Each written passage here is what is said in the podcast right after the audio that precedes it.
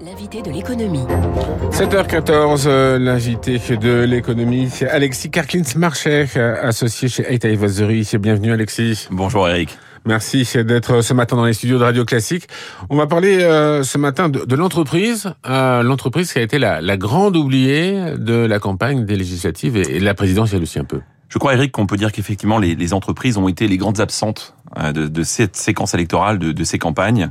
Euh, bon, il est vrai que, contrairement aux citoyens, les entreprises ne votent pas, et donc euh, potentiellement les politiques s'intéressent moins en termes de promesses aux entreprises.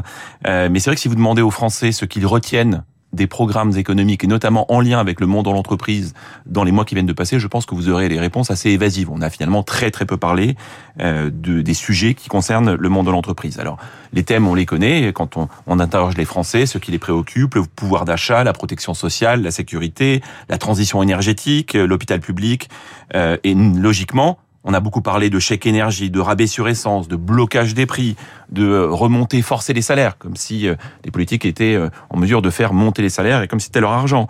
Euh, on a parlé de plus de dépenses publiques, de relance par la consommation, voire même de décroissance. Alors vous me permettrez de remarquer que malheureusement c'est tout ça est un peu hypocrite, tout ça est un peu immature, voire très infantilisant, parce que comment on accroît le pouvoir d'achat, comment on paye des chèques énergie ou des rabais essence, comment on finance l'hôpital, l'école, comment on finance la protection sociale, comment on finance la sécurité, comment on accompagne la transition énergétique si nous n'avons pas des entreprises performantes, si nous n'avons pas des entreprises qui sont euh, justement en mesure de distribuer plus de salaires, de payer plus d'impôts et d'augmenter les recettes publiques. Eh bien, très objectivement, je pense que ce sujet-là est passé complètement aux oubliettes dans les mmh. mois qui viennent de passer. Euh, et malheureusement, les politiques ont oublié en particulier les deux grands euh, éléments qui conditionnent aujourd'hui oui. la vie des entreprises, des difficultés conjoncturelles d'un côté. Elles sont importantes, c'est vrai. Elles, sont, sont, très, importantes. importantes donc et euh... Voilà. Et alors pour commencer, bah, pour vous citer quelques difficultés conjoncturelles, je vous parlerai aussi du mur des investissements, mais pour vous parler des, des difficultés conjoncturelles, elle vient d'être appelée par François Vidal. D'abord, l'incertitude, sur la conjoncture. Nos entreprises aujourd'hui euh, ont moins de visibilité sur les mois qui viennent, sur les années qui viennent, parce qu'on commence même à parler de récession. Nous n'en sommes pas encore là. Simplement, la croissance sera moindre que prévu. Donc, ça veut dire aussi une forme d'inquiétude par rapport aux mois qui viennent.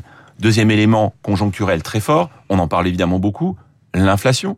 L'inflation, ça veut dire quoi? Ça veut dire le coût des hydrocarbures, le coût de l'énergie qui augmente, le coût des approvisionnements qui augmente et derrière des taux d'inflation que l'on retrouve entre 5 et 10% selon les, les pays d'Europe euh, de l'Ouest, avec des répercussions pour l'entreprise, que ça soit sur les prix. Est-ce que les entreprises vont être en mesure de répercuter euh, bah, cette augmentation, cette inflation dans leur prix de vente? Et je peux vous assurer que quel que soit le secteur, les entreprises que nous côtoyons se posent exactement ce genre de questions et, et avec euh, dans certaines situations la possibilité de le faire, dans d'autres non. Mm. Et l'autre sujet en lien à l'inflation, c'est évidemment les salaires, comment les salaires vont s'adapter.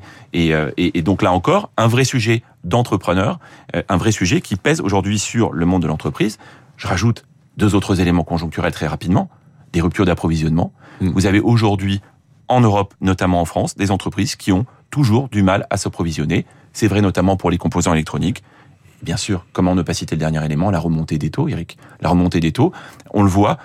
Imaginez le taux de référence en France, l'OAT 10 ans. Donc le, le Ouais, taux, montait très vite, ouais. le taux de rendement d'un emprunt d'État à 10 ans. On était à 0,25 Ça reste pourcent. bas à 0,25 en début d'année. Mm. Ça faisait plusieurs années qu'on était autour de zéro, avec derrière les conséquences sur les coûts des crédits plutôt bas. On est monté à 2,3 il y a quelques jours, en, en l'espace de six mois. Mm. On a complètement changé de paradigme, et ça, c'est une réalité, une réalité de la vie des entreprises. Donc c'est vrai qu'il y a- il y a, des, une situation conjoncturelle qui est, qui est difficile et, et pourtant les entreprises euh, doivent absolument investir et tout pour pour euh, préparer la, pour dynamiser l'activité économique et, et- ça elles sont confrontées à, à de vrais défis. Et vous avez raison, vous avez raison.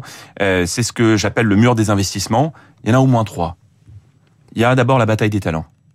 Aujourd'hui, combien d'entreprises, combien d'entreprises viennent dans ces studios euh, et parlent des difficultés à recruter ça concerne bien sûr le secteur de l'hôtellerie et de la restauration, mais c'est vrai aussi dans le secteur de la construction, c'est vrai aussi dans le secteur des services financiers, dans le secteur des services informatiques. Vous avez aujourd'hui un très grand nombre d'entrepreneurs qui ne trouvent pas les ressources humaines dont ils ont besoin, même parfois en augmentant les salaires. Donc c'est à la fois une ca- capacité à attirer, mais aussi une capacité à retenir.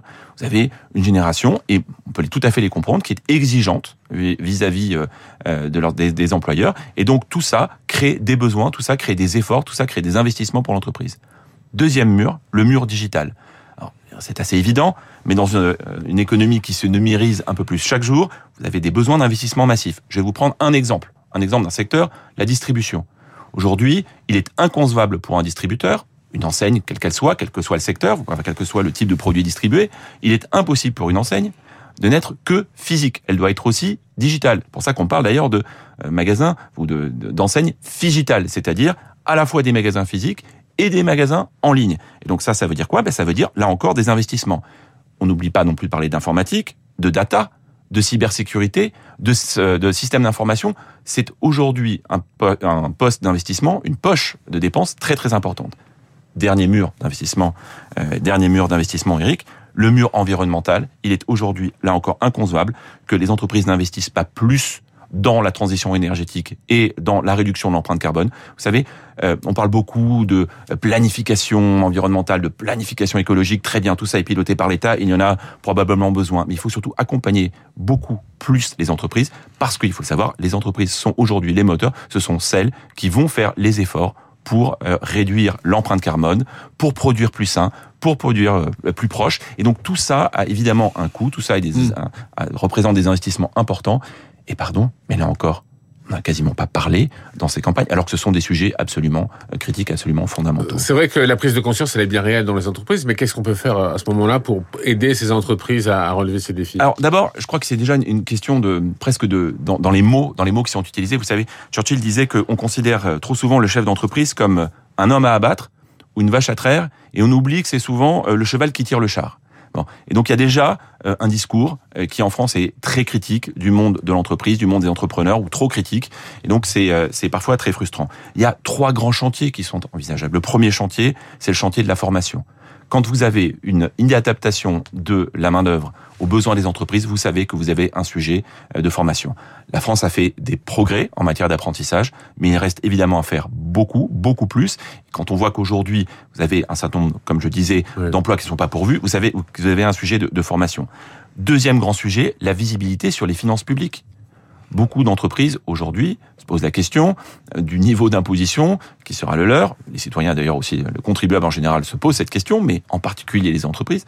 Comment seront les finances publiques? Quelles sont les trajectoires de finances publiques pour les prochaines années? Très objectivement, nous savons qu'il va falloir sortir du quoi qu'il en coûte, ce qui a été mis en place euh, par le gouvernement, par tous les gouvernements, pour être très honnête, au moment de la crise sanitaire. Nous en sommes sortis ou nous en sortons progressivement.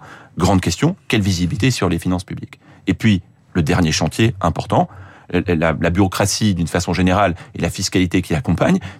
Aujourd'hui, beaucoup, beaucoup d'entrepreneurs se plaignent à raison d'une fiscalité qui est euh, pesante sur l'activité et d'une bureaucratie, d'une administration parfois qui ne fait pas son travail. Et je ne veux pas généraliser, il faut être toujours dans la nuance. Évidemment que euh, certains sujets fonctionnent plutôt bien, mais vous avez une bureaucratie qui pèse fortement. Et donc, plutôt que parler de nouvelles aides, plutôt que parler de contraintes, de blocage des prix, de, de, de, de forcer les entreprises, eh bien, pardon, mais l'accompagnement, la stimulation, ça commence par créer un écosystème qui est favorable euh, aux entrepreneurs et ce sont bien eux qui vont non seulement continuer à créer des emplois, mais aussi dégager ce pouvoir d'achat que l'on appelle de nos voeux et aussi permettre l'entrée de ces recettes publiques dont nous avons absolument besoin pour financer nos investissements. Voilà, il faut espérer que l'Assemblée nationale vous entende, Alexis. Merci Alexis Kaklins, bonne journée. Je rappelle que vous êtes associé chez 8 Advisory. Il est 7h23 dans un instant.